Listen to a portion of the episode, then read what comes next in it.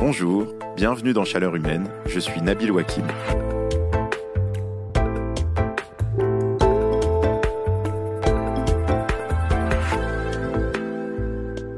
Ce qui est formidable quand on est journaliste, c'est qu'on peut visiter des tas de trucs. Moi, j'ai pu aller dans des raffineries, des centrales nucléaires, des fermes éoliennes ou des champs pétroliers. Mais je dois dire que récemment, un des reportages qui m'a le plus marqué, bah, c'était à la centrale à charbon de Gardanne. Et c'est pas simplement parce qu'elle est au pied de la plus belle montagne de France, la Sainte-Victoire, mais aussi parce que euh, j'y suis allé plusieurs fois pour échanger avec la direction et les salariés. Et les ouvriers du charbon, qui ont fait une très très longue grève pour lutter contre la fermeture de l'usine, ce qui a fini par arriver, ils me disaient Nous, on sait que le charbon c'est pas bien, d'ailleurs on est les premiers à en souffrir, mais en fait on a besoin d'un salaire, on a des crédits immobiliers à payer et on veut pas que notre activité s'arrête. Et puis, après tout, qu'est-ce qu'on peut faire d'autre comme boulot? Dans la région, il n'y a rien d'autre. Une fois, l'ancien dirigeant de la CGT, Philippe Martinez, m'avait résumé les choses d'une manière un peu plus claire. Il m'avait dit, si vous demandez à un salarié est-ce que tu préfères sauver la planète ou sauver ton emploi, il y a assez peu de chances qu'il réponde sauver la planète. Comme on dit sur YouTube, la question, elle est vite répondue.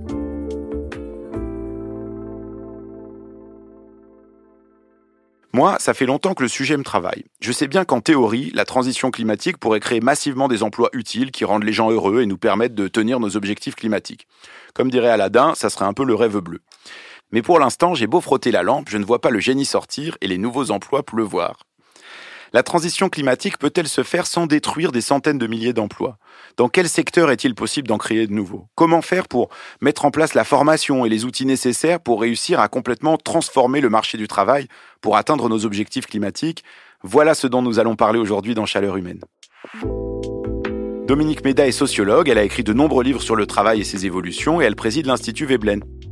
Elle est également chroniqueuse au Monde et sur France Culture et si elle est dans ce studio, c'est parce qu'elle réfléchit depuis longtemps à comment on intègre la question du travail à la transition climatique et peut-être aussi à l'inverse.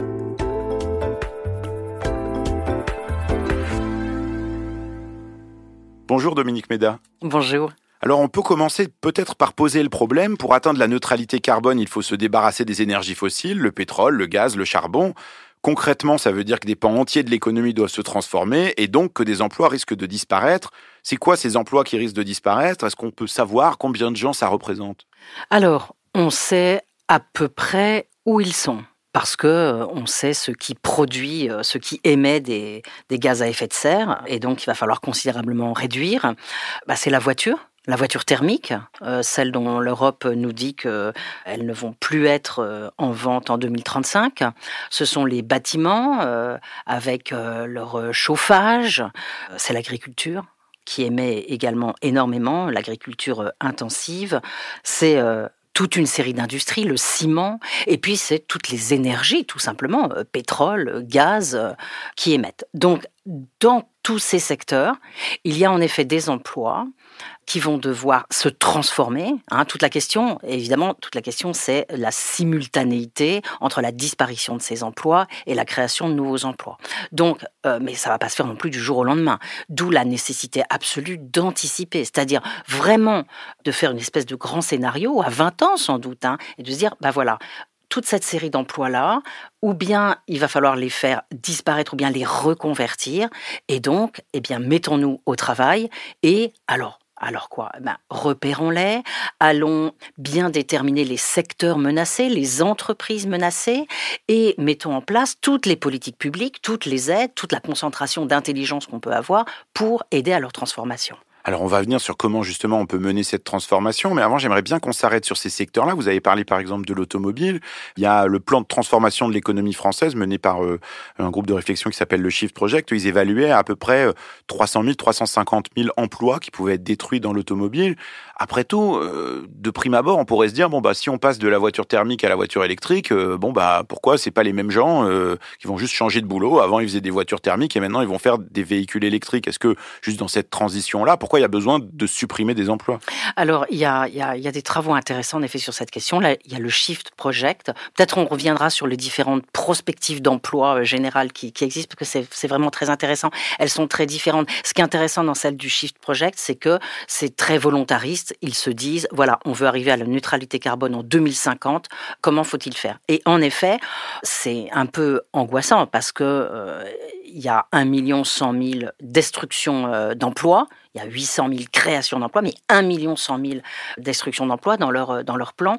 Donc c'est beaucoup. Et en effet, ça concerne beaucoup euh, l'automobile. Mais il y a d'autres travaux. Je pense à un travail réalisé conjointement par la FNH, la Fondation euh, pour la nature et pour l'homme, et la CFDT, qui a regardé ce problème de très très près, qui est un petit peu plus enthousiaste.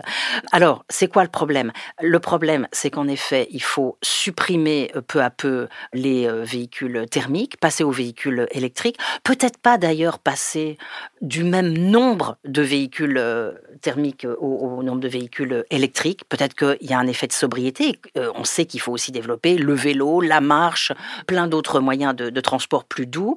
Mais alors, le problème, c'est qu'on a besoin de beaucoup moins de main-d'œuvre pour fabriquer un moteur électrique qu'un moteur euh, thermique. Moi, ce que j'ai lu, hein, parce que je ne suis pas une spécialiste de ça, mais 60% de main-d'œuvre en, en moins. Alors, on peut certainement reconvertir les gens, et c'est d'ailleurs ce que propose le travail FNH-CFDT. Euh, euh, ce qu'il propose que je trouve très intéressant, c'est euh, de prendre de vitesse le changement, c'est-à-dire d'accélérer la transition, de passer très vite à, l'électrique et donc de commencer tout de suite à reconvertir la main d'œuvre, parce que c'est en effet pas hyper différent, mais ça veut bien dire que on va devoir aller trouver toutes les personnes qui font aujourd'hui du véhicule thermique, notamment des, moteurs, et transformer leurs compétences. Et ça, c'est vrai que c'est tout un, c'est toute une chose très compliquée. Parce que quelque part, un des risques qu'on voit émerger assez vite, c'est que on est déjà dans un pays qui est plutôt désindustrialisé. La France a une industrie qui est moins forte qu'un certain nombre d'autres pays européens. Est-ce qu'il n'y a pas le risque que la transition accentue la désindustrialisation et qu'on dise bon bah pour euh, un certain nombre de règles et de normes environnementales et climatiques, on va arrêter de produire ceci ou cela, mais on va continuer à en utiliser et donc euh, bah, finalement on va délocaliser, et on va se retrouver à importer des choses qui sont produites ailleurs. On en avait parlé ici avec euh, l'entrepreneuse Julia fort à propos de l'industrie textile. Elle disait, bah voilà, aujourd'hui, c'est plus possible de produire une grosse partie du textile en France. Est-ce qu'il n'y a pas le risque qu'il se produise la même chose dans des secteurs euh, qui sont aujourd'hui euh, encore des secteurs industriels qui sont forts en France, euh, par exemple l'automobile? Oui, c'est évident. C'est le risque. Le risque, c'est que cette euh, transition écologique ne soit pas préparée et donc qu'on résiste, qu'on n'anticipe pas, qu'on s'accroche un peu euh, au vieux monde et que de ce fait, euh, dans l'urgence, les emplois partent ailleurs. Donc c'est pour ça qu'il faut vraiment s'y prendre maintenant. Je trouve que pour l'instant, on s'en occupe pas suffisamment. Je veux dire, j'ai bien l'impression que ni les entreprises ni l'État n'ont suffisamment d'anticipation sur ces mouvements, sur ce que moi j'appelle les reconversions. Hein. C'est véritablement une, comme, comme des restructurations industrielles. Il faut s'engager dans une reconversion. Donc, il faut qu'on fasse un inventaire des compétences, à la fois des compétences existantes, mais aussi des compétences dont on va avoir besoin. Et ça, c'est super compliqué. Pourquoi? Parce qu'il faut qu'on ait une idée un peu claire de là où on va. Il faut clairement qu'on sache ce qu'on va, par exemple, relocaliser comme emploi ou développer comme emploi, il faut qu'on sache où on va les mettre sur le territoire. Donc là, il faut vraiment qu'on ait une cartographie très, très, très précise pour que les entreprises sachent, elles, comment elles vont faire. Parce que c'est important ce que vous dites sur cette histoire de territoire. Je pense à ça parce que j'étais la semaine dernière dans un lycée à Martigues, dans les Bouches-du-Rhône. Tous les euh, élèves du lycée ou presque ont des parents qui travaillent dans la pétrochimie, euh, dans euh, des raffineries ou à Fos-sur-Mer, dans la métallurgie. Et donc là-bas, localement, ben, bien sûr, les gens peuvent être sensibles à la question climatique, mais ce qu'ils voient, c'est qu'aujourd'hui, ils ont beaucoup à perdre et pas forcément grand-chose à gagner sur le court ou sur le moyen terme. Et donc, il y a aussi ce décalage dans le temps. J'entends bien ce que vous dites sur le fait de dire bah oui, il faut prévoir à 20 ans. Mais pour les individus, les gens qui travaillent aujourd'hui, ce qu'ils voient, c'est que, euh, comme les salariés de la centrale à charbon de, de Gardanne dont je parlais, c'est que le risque pour eux, c'est qu'ils perdent aujourd'hui leur emploi et que demain, un autre emploi, euh, peut-être décarboné, soit proposé, mais à quelqu'un d'autre. Non, mais alors je suis totalement d'accord. Euh, je, suis totalement d'accord. Il y a un risque de désajustement. C'est exactement là-dessus que le rapport Parisot, rendu en, en 2019, braquait le projecteur en disant bah oui, on va avoir des créations d'emplois, c'est certain. On va avoir aussi des destructions d'emplois. Ben, il faut absolument faire en sorte que euh, les salariés qui se trouvent aujourd'hui dans les secteurs menacés ne portent pas sur leur dos tout le poids de la transition. C'est pour ça que les syndicats parlent depuis très longtemps de transition juste. C'est quoi une transition juste? C'est une transition qui ne repose pas exclusivement sur ceux qui sont malheureusement, par hasard, dans les secteurs euh, menacés. Et je veux ajouter quelque chose de très important. Il y a eu en, mars 2023 un document vraiment intéressant qui est sorti du CEPI, qui fait un, recul de 20 ans sur euh, un, bilan en quelque sorte des plans sociaux. Ah bah c'est terrible. C'est-à-dire que en gros, les gens ont été mis soit au chômage, soit en pré-retraite, soit ils ont retrouvé de l'emploi, mais un moins bon emploi. Il faut vraiment l'avoir euh, présent à l'esprit parce que si les personnes imaginent que ça va se passer comme ça, alors elles vont tout faire pour que la transition écologique ne se passe pas. Elles vont résister et elles auront raison. Donc il faut absolument qu'on les rassure et qu'on déploie toutes les euh, aides possibles et tous les plans possibles pour leur montrer que non, ça va pas se passer comme ça cette fois-ci. Parce que souvenez-vous, les années 70, les restructurations du textile, de la sidérurgie, chaque fois on les a ratées. Et donc chaque fois ça s'est en effet soldé par des gens au chômage et des gens en pré-retraite. Là, on n'a pas le droit de faire ça parce qu'on sait on sait que euh, ça va se passer, qu'il va y avoir des destructions d'emplois. On doit absolument les anticiper. Si j'avais qu'une seule chose à vous dire, voilà, là je pourrais partir, ce serait ça. Il faut absolument qu'on anticipe. Alors c'est une chose d'anticiper, mais ça me fait penser à une chronique écrite par un journaliste du Guardian qui me trotte dans la tête depuis des années parce qu'elle me dérange, Georges Monbiot, qui disait oui bon finalement euh, est-ce que la gauche britannique on a eu raison de soutenir les syndicats qui se battaient pour garder les mines et les centrales à charbon contre Margaret Thatcher? Parce que après tout bon certes Margaret Thatcher n'était pas écologiste, elle le faisait pas pour réduire les émissions de gaz à effet de serre, mais euh, le plus vite euh, la Grande-Bretagne est sortie du charbon, le mieux c'était pour nos objectifs climatiques. Est-ce que on peut dire ça peut-être de manière un peu provocatrice, mais est-ce que finalement il faut pas accepter un peu de casse sociale pour pouvoir être sur la bonne trajectoire climatique parce que en fait en réalité ben, les raffineries, les centrales à charbon, euh, euh, les secteurs émetteurs, ben, il faut qu'ils baissent leur activité. Alors c'est pas du tout ce que je dis hein, moi. Non mais euh, il faut tout à fait accepter et il faut même, c'était le sens de, du rapport sur l'automobile dont on parlait tout à l'heure, il faut même accélérer il faut prendre de vitesse en fait la transition écologique, mais j'enlève la deuxième partie de votre phrase, il faut que ça se fasse sans casse sociale. Et ça, mais là où vous avez raison, c'est que c'est quelque chose, non seulement je pense de très compliqué à faire, mais ça va revenir très cher. Mais c'est exactement le, même sujet qu'avec les gilets jaunes. On sait très bien que si on avait mis un peu d'argent au moment de cette annonce de la hausse des taxes, ça aurait pu aller. Mais il fallait accompagner socialement. Donc là, c'est exactement le même sujet. Il faut accompagner socialement, il faut anticiper socialement. Je pense à une étude qu'on a réalisée à l'Institut Veblen avec euh, l'Institut Rousseau et, les Amis de la Terre, justement auprès euh, de salariés des entreprises pétrolières et, gazières. Et on a intitulé ça pour une transition juste, vision et attente des travailleurs du secteur pétrolier et gazier en France. On les a interrogés, alors eux, bah, ils ont parfaitement compris, ils ont une forte conscience des effets du changement euh, climatique. 80% de ceux qu'on a interrogés se disent prêts à se reconvertir hors du secteur pétrolier et gazier. Hein. Ils ont même envie de se reconvertir dans d'autres secteurs de l'énergie, ça les dérange pas du tout, mais simplement, ils disent, mais il y a des freins monstrueux à notre conversion, personne ne nous aide, il n'y a pas de formation, euh, les pouvoirs publics ne nous aident pas, ni les États, ni la région, et notre entreprise non plus. Donc voilà, on voit bien ce qu'il faut faire, je crois.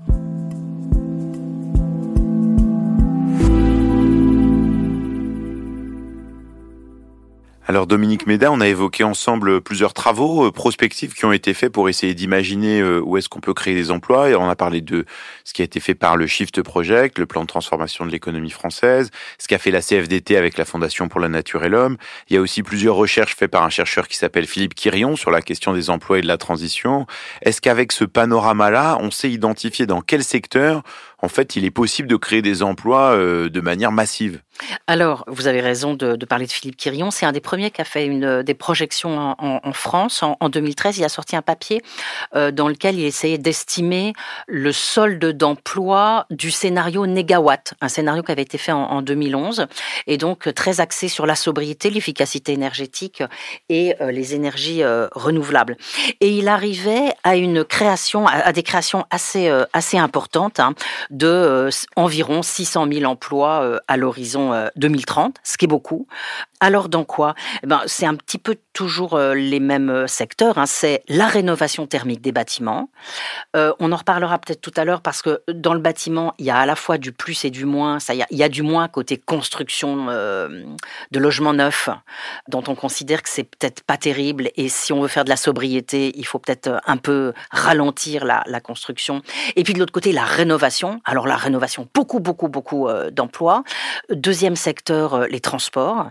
Alors construction d'infrastructures, euh, mais aussi développement de modes de transport doux, le vélo, peut-être de nouvelles lignes de train, de nouvelles machines, le fret, etc. L'agriculture. Alors dans le Shift Project, en effet, ça c'est une des grosses différences entre ce scénario et d'autres scénarios, hein, parce que la différence du, Shift Project, de, de, cette prospective, c'était que elle partait en quelque sorte du résultat. Elle disait on veut obtenir la neutralité carbone en 2050. Qu'est-ce qu'il faut faire pour ça? Et donc en effet, il trouve plus 500 000 emplois dans l'agriculture. Je pense que le Shift Project a complètement raison. Il faut créer beaucoup d'emplois dans l'agriculture si on veut sortir de l'agriculture intensive, dégoûtante mauvaise pour l'alimentation, mauvaise pour le climat. Oui, mais quand on euh, pense à ce sujet-là, moi je me rappelle du moment de la présentation de ce rapport, il y avait Laurent Berger, le secrétaire général de la CFDT, qui était là, et il s'adressait aux ingénieurs, aux, gens du, du, think tank, le Shift Project, en leur disant, mais vous vous rendez compte qu'en fait, être ouvrier dans l'automobile être ouvrier dans l'agriculture, c'est pas la même qualité de vie, c'est pas le même travail. Et donc, est-ce qu'il n'y a pas aussi une question dans la création de ces nouveaux emplois euh, ou la recréation de certaines filières pour la transition, une question de qualité d'emploi? Parce qu'en fait, euh, bah, aujourd'hui, être ouvrier agricole, euh, c'est pas un emploi qui est très enviable, ni en termes de rémunération, ni en termes de, conditions de travail. Alors ça, c'est non, mais c'est une question très très intéressante et très importante. Donc si, si on reprend les endroits où des emplois vont être créés. On a dit donc dans la rénovation euh, des bâtiments, la rénovation thermique des bâtiments, tout ce qui concerne les énergies, les conseillers en énergie, le développement des nouvelles énergies euh, photovoltaïques, panneaux solaires, éoliens, etc. On a dit les infrastructures, les mobilités douces et, l'agriculture. Alors c'est vrai que l'agriculture pose un problème parce qu'on se dit oh là là, on va revenir au 19e siècle, il va aller falloir travailler durement dans les champs et c'est pas évident. Je, pense qu'il faut pas le voir comme ça. Alors dans ces euh, plus 500 000 emplois dans l'agriculture, hein, il y a par exemple la relocalisation de la production de fruits et légumes et euh, l'amélioration des pratiques agroécologiques. Moi, je suis pas certaine que euh, ces pratiques, elles vont être obligatoirement, comment dirais-je, de mauvaise qualité. D'abord, peut-être on peut céder quand même un peu du, des, des, nouvelles technologies. Alors pas euh, pas n'importe pas n'importe lesquels, hein. mais peut-être qu'aussi qu'on va désintensifier le travail. Moi, une de mes hypothèses, du moins de mes idéaux, une de mes un de mes souhaits, c'est que cette vaste euh, reconversion euh, écologique, qu'elle va nous permettre en fait de créer des emplois, mais aussi de changer le travail et de changer le travail en profondeur, notamment de le désintensifier. C'est-à-dire tout ce qu'on se raconte sur le fait que ce qui compte, c'est la productivité, produire toujours plus vite dans toujours moins de temps. Je crois qu'il va falloir rompre avec ça. L'économiste Jean Gadrel disait déjà il y a 20 ans, il faut arrêter de penser que les gains de productivité, c'est le cœur du progrès. Aujourd'hui, ce qu'on cherche, il faut redéfinir le progrès, et ce qu'on cherche aujourd'hui, c'est à faire des progrès, des gains de qualité et de durabilité. Donc peut-être que ces nouveaux métiers, dans le bâtiment, dans les énergies, dans l'agriculture, peut-être qu'on va les exercer autrement. Alors vous allez me dire, c'est une monstrueuse révolution. Oui, je pense qu'il faut aussi le faire avec cette idée qu'on va changer le cœur du travail. Oui, mais ça, c'est quoi, par exemple? Regardez quand même le nombre de gens aujourd'hui qui décident volontairement d'aller s'installer comme euh, néo, néo-ruraux, néo, néo-paysans. Moi, j'ai suivi la thèse de quelqu'un qui, euh, à la fois, s'est installé comme ça et puis a réfléchi dessus et en a fait une thèse. Et c'est absolument passionnant. Et qu'est-ce qu'il disait Cette personne qui s'appelle euh, Loïc Vojda, qui a écrit un livre à partir de, de sa thèse, eh bien, il disait petit un qu'il était dans la nature, petit deux qu'il avait enfin trouvé un travail qui correspondait à ses exigences éthiques, donc euh, voilà, il salopait pas le monde, que c'était dur. Ouais, que c'était dur, mais que son métier avait du sens et que pour lui c'était euh, l'essentiel. Et quand on regarde le dernier bouquin de Thomas Coutreau et, Coralie Pérez, Redonner du, sens au travail, ils font un palmarès euh, du, du, sens. Et en effet, ce qu'on voit, c'est que euh, cette affaire de, de, sens du travail, elle est absolument essentielle. Ça ne veut pas dire que parce qu'on a du sens, alors on peut supporter n'importe quelle condition de travail. Mais, mais c'est quand même tout à fait, tout à fait essentiel. Et moi, je pense qu'on a là une, on a là une perspective quand même. Je suis peut-être euh, trop euh, cynique en, en, vous écoutant, mais je me dis, bon, est-ce qu'il n'y a pas un risque là-dedans que euh, tout ça bénéficie d'abord à des gens qui sont plutôt bien insérés socialement, c'est-à-dire que les cadres, eux, ils arrivent à trouver leur reconversion, ils arrivent à trouver dans la transition des métiers qui leur conviennent, peut-être des métiers plus manuels, peut-être des rythmes de travail qui sont un peu différents, mais que par contre, pour les ouvriers et les employés, ce soit beaucoup plus difficile de pouvoir trouver des nouveaux emplois qui leur euh, qui leur conviennent. Quand on parle de la rénovation des bâtiments, bon bah oui, quand on travaillait dans un équipementier automobile, peut-être qu'on n'avait pas un travail exactement viable, mais on avait euh, un cadre de travail, euh, peut-être un CE, enfin des conditions de travail collectives, voilà. Bon, se retrouver demain auto-entrepreneur pour aller isoler des logements et devoir démarcher des gens, c'est pas du tout la même chose quand même. Est-ce qu'il n'y a pas un risque que dedans il y ait des gagnants et des perdants, y compris dans la, la reconversion? Tout à fait d'accord. Je reviens au rapport Parisot qui braquait le projecteur sur trois secteurs, euh, l'énergie, le bâtiment et les transports. Et euh, euh, ce rapport regardait les choses de très très près et signalait par exemple que sur le que pour le bâtiment les marchés sont absolument pas je reprends leur expression le marché n'est pas mature c'est-à-dire c'est c'est le contraire presque de ce que vous dites. C'est-à-dire qu'aujourd'hui, on a des petites entreprises qui n'arrivent pas à faire bien les rénovations, euh, donc qui font des petits bouts de rénovation alors qu'on a besoin de rénovation complète, globale, et qui donc il faudrait des entreprises de taille un petit peu plus euh, importante pour les pour les réaliser. Et je pense donc, quand je dis changer le travail, je pense aussi qu'il faut changer l'organisation du travail, peut-être les entreprises elles-mêmes. Rien ne nous dit que pour réaliser euh, le travail en agriculture ou dans le bâtiment, on va euh, revenir au 19e siècle, mais là vous avez raison, c'est qu'il faut penser tout ça en même temps. C'est pour ça que c'est une opération extrêmement compliquée euh, et qui va nous falloir beaucoup d'intelligence. Il faut penser euh, à 20 ans, il faut penser où on va relocaliser les emplois, comment on va les répartir sur le territoire, donc il faut impliquer absolument toutes les collectivités territoriales, il faut impliquer les branches et les partenaires sociaux, donc ça fait vraiment du monde à mettre autour de la table, et en plus, il faut anticiper et savoir comment on va repenser les organisations du, du travail. Waouh, énorme il n'y a pas que les organisations, parce qu'il y a aussi les orientations qu'on peut prendre. Moi, j'ai vu souvent en couvrant l'énergie pour le monde que pour un certain nombre, notamment de sites industriels qui fermaient, on leur dit oui, vous allez voir, ça va être formidable, on va faire de l'hydrogène et puis on va mettre des panneaux solaires. Euh, ma collègue Aline Leclerc a suivi par exemple le cas de la centrale, euh, l'ancienne centrale Fuel d'Aramon dans le Gard. Euh, c'est un peu le même type de discussion qu'il y a pu y avoir sur certaines raffineries. Et puis en fait, bon bah quelques années plus tard, quand on revient sur sur place, on se rend compte que bah il s'est rien passé de tout ça, que l'hydrogène c'est peut-être après 2030 ou 2035, que les panneaux solaires, on les a mis, mais qu'en fait, il y a besoin d'une seule personne pour les entretenir, et que le tissu industriel, il s'est déjà désagrégé. Tout à fait Et donc, euh, ça, c'est quand même une grosse difficulté. Ah non, mais je suis, mais je suis d'accord. Sans doute qu'on n'y a pas mis les moyens nécessaires. Alors, je dis pas non plus que c'est facile. Hein. Ça fait 20 euh, ans qu'on essaye de remettre de l'emploi dans les territoires et qu'on n'y arrive pas. Mais là, on se trouve face à une révolution suffisamment énorme pour pouvoir un peu tout repenser. Quoi. Moi, ma crainte, ma crainte, c'est celle par laquelle vous commenciez. C'est-à-dire qu'au lieu d'accompagner cette reconversion écologique, d'une véritable politique industrielle très ambitieuse, on lâche tout et qu'on laisse les entreprises faire. C'est pour ça que je pense que mais le rôle de l'État est absolument décisif. C'est à l'État de montrer le cap, c'est à l'État de mettre de l'argent sur la table et, et, de mettre aussi d'organiser cette espèce d'accompagnement euh, gigantesque auquel je, pense. Et puis il y a autre chose. J'ai envie d'ajouter peut-être une touche légèrement révolutionnaire. Je pense qu'il faut, quand je dis changer le travail, j'ai envie de vous raconter ce, ce qu'on raconte dans, dans un livre qu'on a écrit avec avec 11 autres collègues qui s'appelle Manifeste Travail démocratiser, démarchandiser, dépolluer. Et euh, euh, la thèse que nous défendons, c'est que Premièrement, ceux qui sont certainement les mieux placés pour dire quelque chose sur le travail, bah, ce sont les salariés. Hein. Il n'y a pas que euh, ceux qui possèdent les capitaux et qui nomment les dirigeants. Non, il y a les salariés. C'est pour ça que derrière l'idée de démocratiser le travail, il y a euh, l'idée qui va vous sembler peut-être un petit peu utopique de donner les mêmes pouvoirs aux représentants des salariés et aux représentants des euh, apporteurs de capitaux, parce qu'ils ils ont les mêmes risques, et de nommer ce que ma collègue Isabelle Ferreira s'appelle, c'est ce qu'elle appelle le bicaméralisme et donc le, que les dirigeants de l'entreprise soient euh, nommés, élus, choisis par ces deux parties constituantes.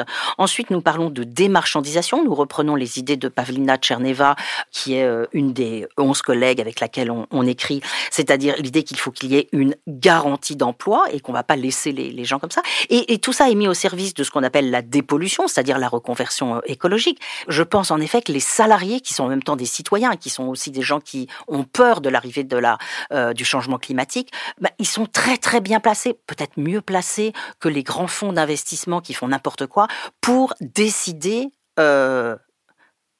de la stratégie de l'entreprise et du type de produit que l'on doit choisir. Voilà pourquoi je dis que vraiment c'est une occasion, c'est une opportunité non seulement de créer des emplois, cette reconversion écologique, mais de changer en profondeur le travail, c'est-à-dire de redonner le pouvoir euh, aux salariés.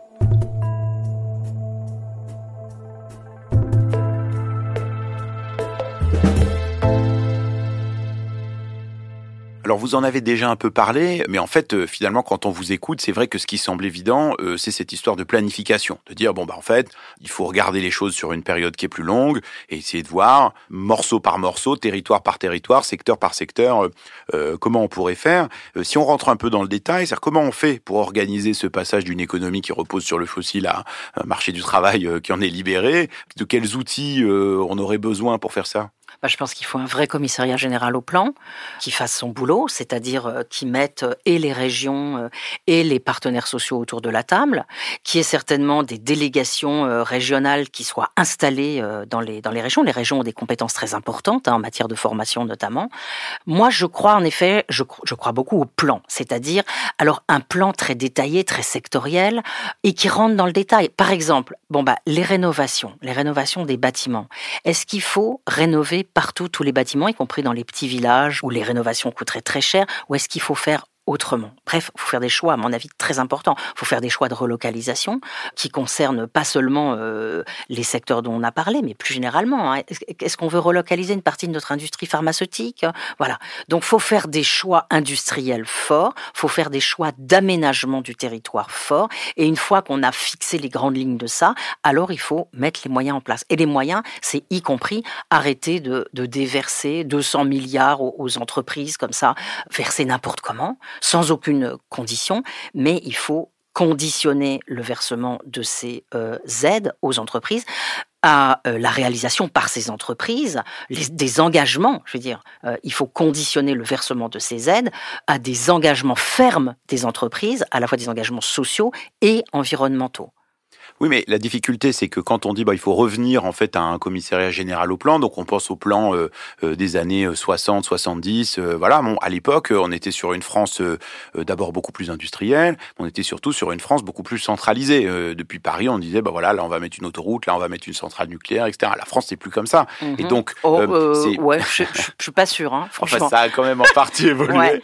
Ça a quand même en partie évolué, et on voit bien d'ailleurs qu'un certain nombre de citoyens localement s'emparent et disent bah ce projet-là, on est d'accord ce projet-là, on n'est pas d'accord. Euh, recréer des sites industriels, c'est pas toujours évident. Euh, ça crée pas forcément du consensus. Et donc, euh, il y a quand même une difficulté dedans qui n'est pas juste une difficulté liée à identifier les filières industrielles. Encore faut-il derrière que ça ait lieu, c'est-à-dire que on arrive à mettre en place, à exécuter cette politique-là de, de, planification et, d'emploi climatique. mais, mais qu'est-ce qu'on a fait au moment de la planification en France dans les années 50 On a en effet déterminé des objectifs de production on a mis en place toute une série euh, d'aides. Et là, alors vous dites, euh, oui, certes, on est, on est décentralisé, mais les régions, bon, bah, il n'y en a pas tant que ça en même temps. Donc, on peut vraiment travailler main dans la main euh, avec elles.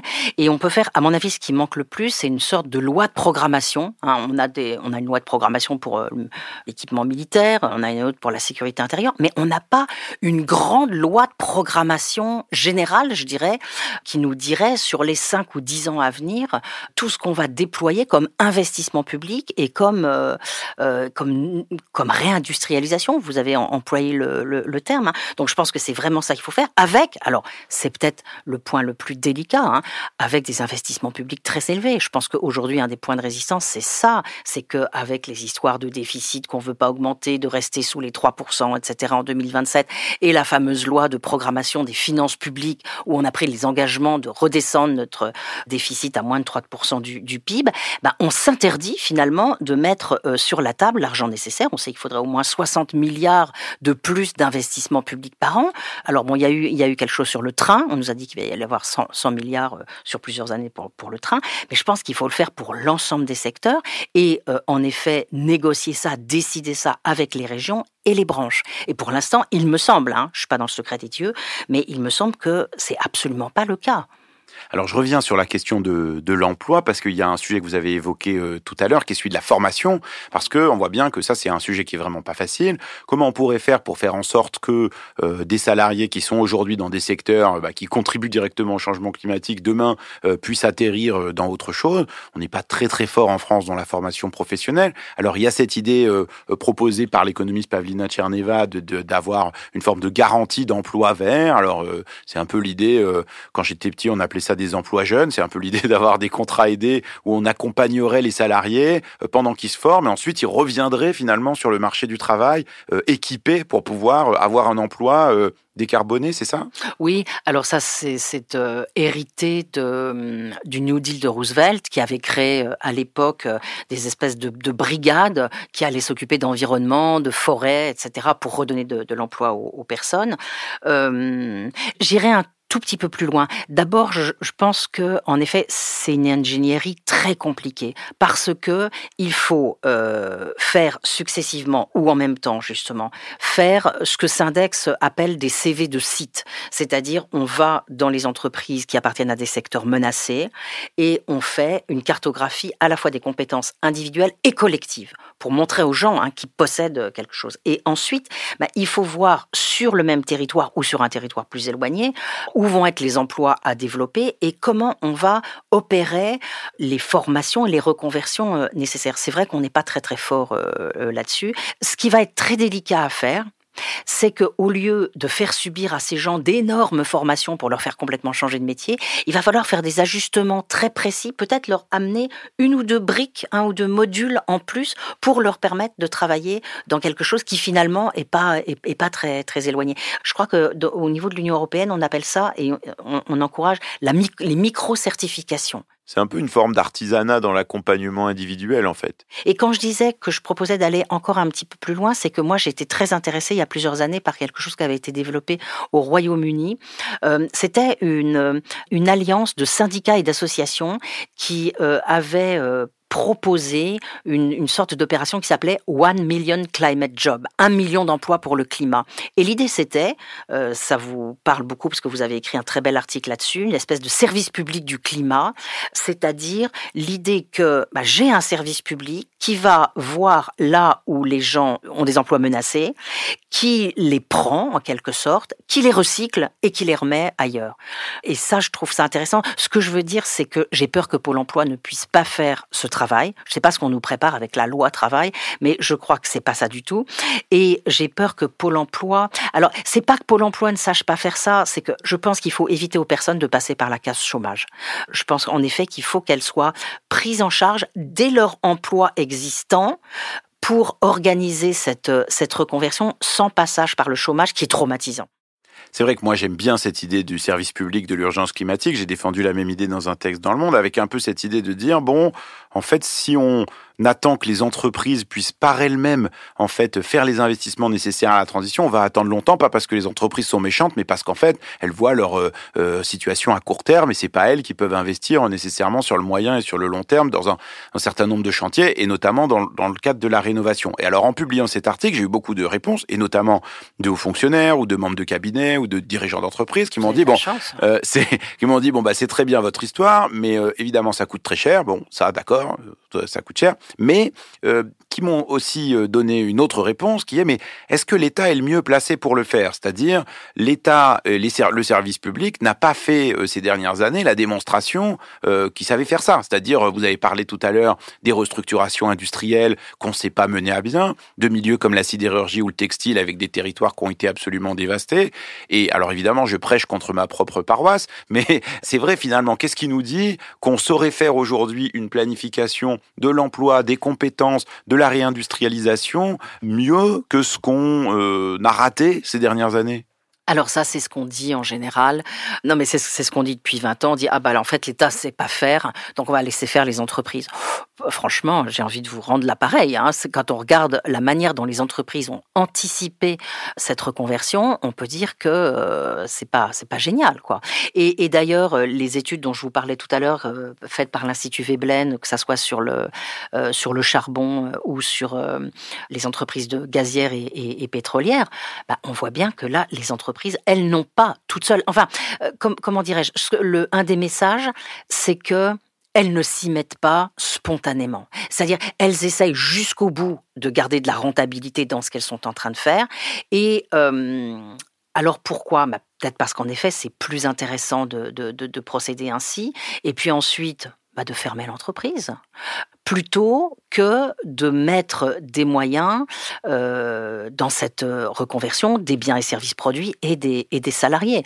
Euh, peut-être que, enfin, c'est ce c'est quand même ce qu'on voit, hein, c'est que les, y compris dans les agissements des, grandes multinationales. Hein. Elles vont exploiter un créneau, un filon, je dirais, et puis quand ce filon est plus intéressant, elles ferment.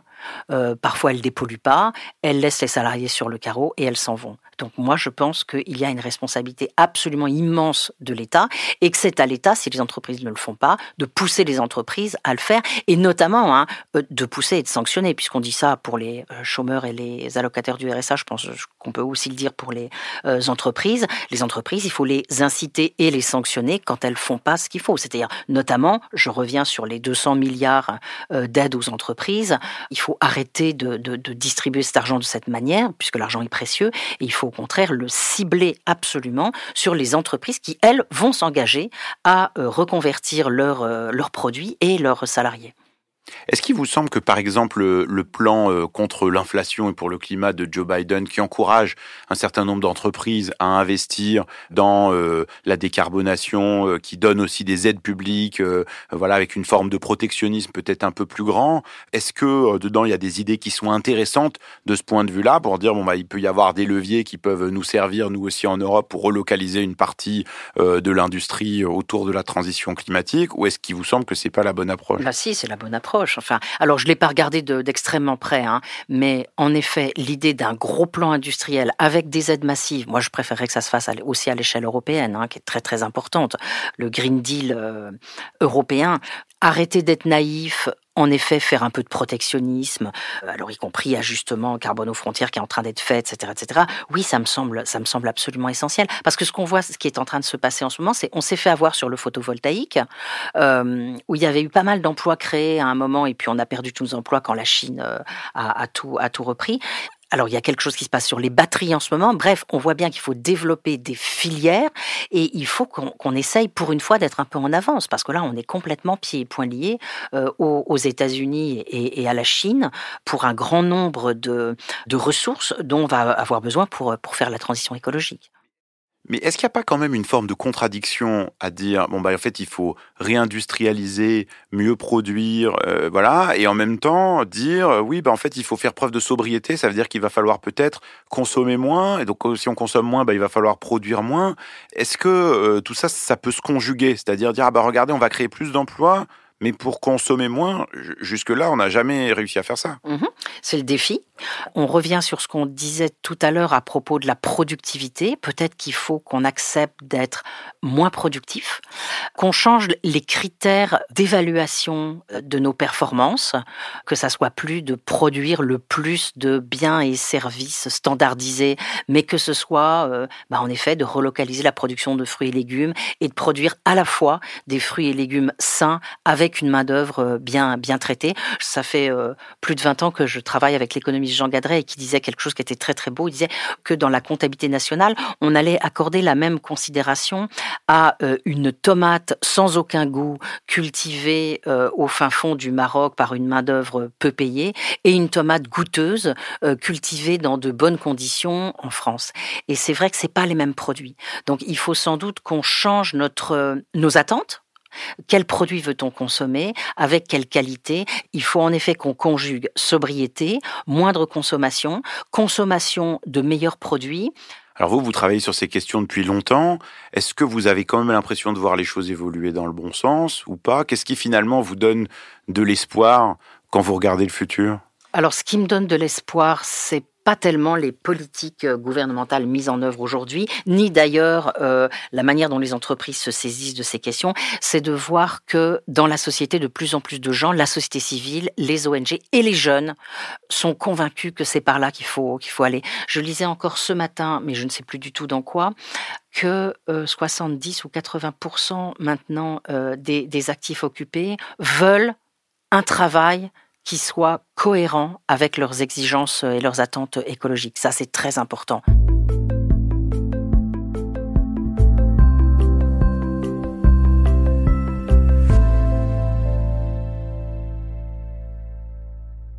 Alors avant de vous laisser repartir, je voulais vous demander comment vous, vous vivez cette transition à un niveau plus personnel. Est-ce que vous, vous pensez que les gestes individuels, ils ont du poids dans la transition ou est-ce que, en fait, vous considérez que pas vraiment?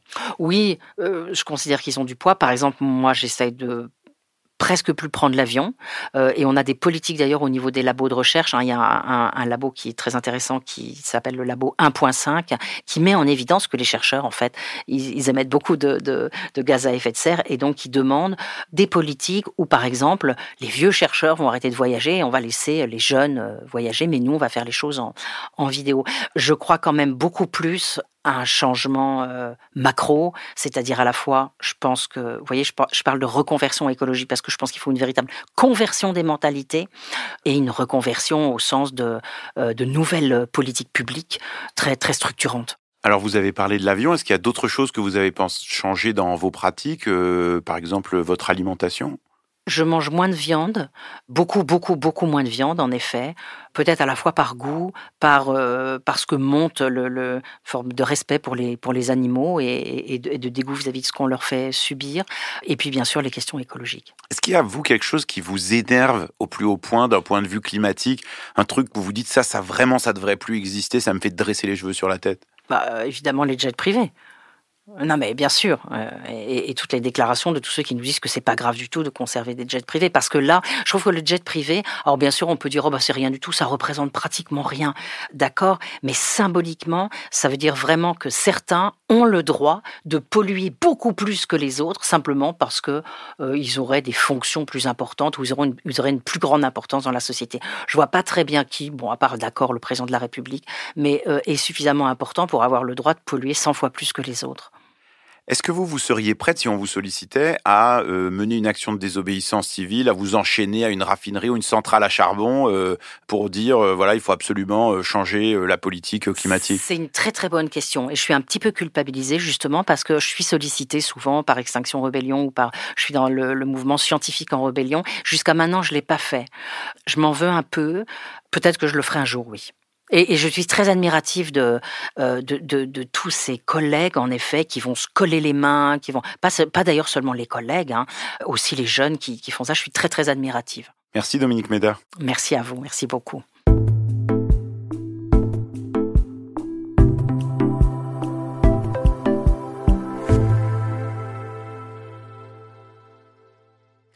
Depuis le lancement de Chaleur Humaine, cette question de l'emploi et de la transition me trotte dans la tête. Et si on n'a pas répondu à tout aujourd'hui, je trouve que Dominique Méda, elle aide à clarifier plusieurs choses. D'abord, cette idée de planification. Maintenant que tout le monde est d'accord pour dire qu'il faut planifier la transition, c'est pas mal de se demander bah, à quoi ça peut se ressembler en vrai? Et pour Dominique Méda, ça veut dire qu'on doit imaginer en même temps la baisse des emplois et des activités qui polluent et la croissance des activités et des métiers dont on a besoin. Moi, j'aime bien cette idée d'une carte de France dans laquelle on imagine bah, dans quel territoire on va faire quoi, comment ils vont se transformer du point de vue de l'emploi. Même si pour l'instant, euh, bon, euh, c'est pas exactement ce qu'on fait. Mais je trouve qu'en fait, c'est une idée assez positive. Mettre autour de la table des entreprises, des élus locaux, des syndicats, des associations pour se dire comment l'endroit où on vit et où on travaille va se transformer pour le mieux. Bah, ça, c'est une excellente piste. Comment on met en place une planification décentralisée et joyeuse Ça, ça sera un sujet pour un prochain épisode de Chaleur Humaine, c'est certain. La deuxième idée que je retiens, c'est le défi de la formation. Faire changer les gens de métier, c'est pas facile et ça se décrète pas. On peut pas répartir les gens comme dans un jeu vidéo en disant tiens, toi tu vas là, toi tu faisais ci, maintenant tu vas faire ça, ça marche pas comme ça. Et je trouve que cette question, elle est souvent absente des politiques publiques et même des discours de beaucoup de militants sur le climat. Non, tout le monde ne va pas monter sa boîte pour aller devenir conseiller en transition écologique. Donc comment on fait à la fois de la formation de masse pour faire bouger des secteurs entiers et de l'accompagnement individualisé? Comme dit Dominique Méda, c'est un sacré défi, mais je crois que si on le prend pas au sérieux, on peut se retrouver avec beaucoup de gens sur le carreau et du coup plus grand monde qui va trouver que cette histoire de transition, c'est vraiment une très bonne idée. La troisième brique, c'est cette histoire de réindustrialisation. Il y a des secteurs dans lesquels il n'y a pas de doute, on pourrait y aller à fond. Remonter une industrie du vélo, investir dans des usines de panneaux solaires, faire construire des véhicules électriques légers, investir massivement dans la filière de la rénovation des bâtiments, et j'en oublie, c'est des investissements sans regret. On est sûr que c'est ce qu'il faut faire. Alors oui, peut-être que ça coûte un peu cher aux finances publiques au début, mais à moyen terme, les bénéfices sont très nombreux et indiscutables. Un dernier point sur une idée qui me tient à cœur. Cette histoire de service public de l'urgence climatique, que j'appelle le SPUC parce que je trouve que c'est un nom sympa. J'ai écrit il y a quelques semaines un article dans Le Monde que je vous mets ci-dessous pour alimenter le débat, et je continue de penser que cette idée n'est pas complètement farfelue. Une agence dans laquelle on organise les nouvelles filières, on forme les salariés et on met en œuvre concrètement la transition de manière décentralisée et désirable. Bien sûr, cette idée elle a plein de défauts, et je suis évidemment preneur de vos critiques, de vos idées et de vos avis, comme d'habitude, à l'adresse chaleurhumaine.fr.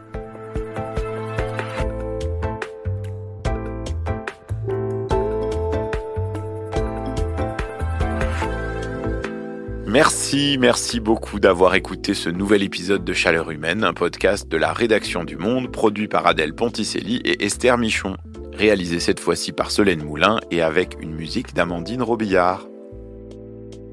Chaleur humaine, vous le savez, c'est aussi une infolettre hebdomadaire tous les mardis à laquelle vous pouvez vous inscrire gratuitement sur le site du Monde. Chaque semaine, je réponds à vos questions sur les enjeux climatiques. Enfin, j'essaye.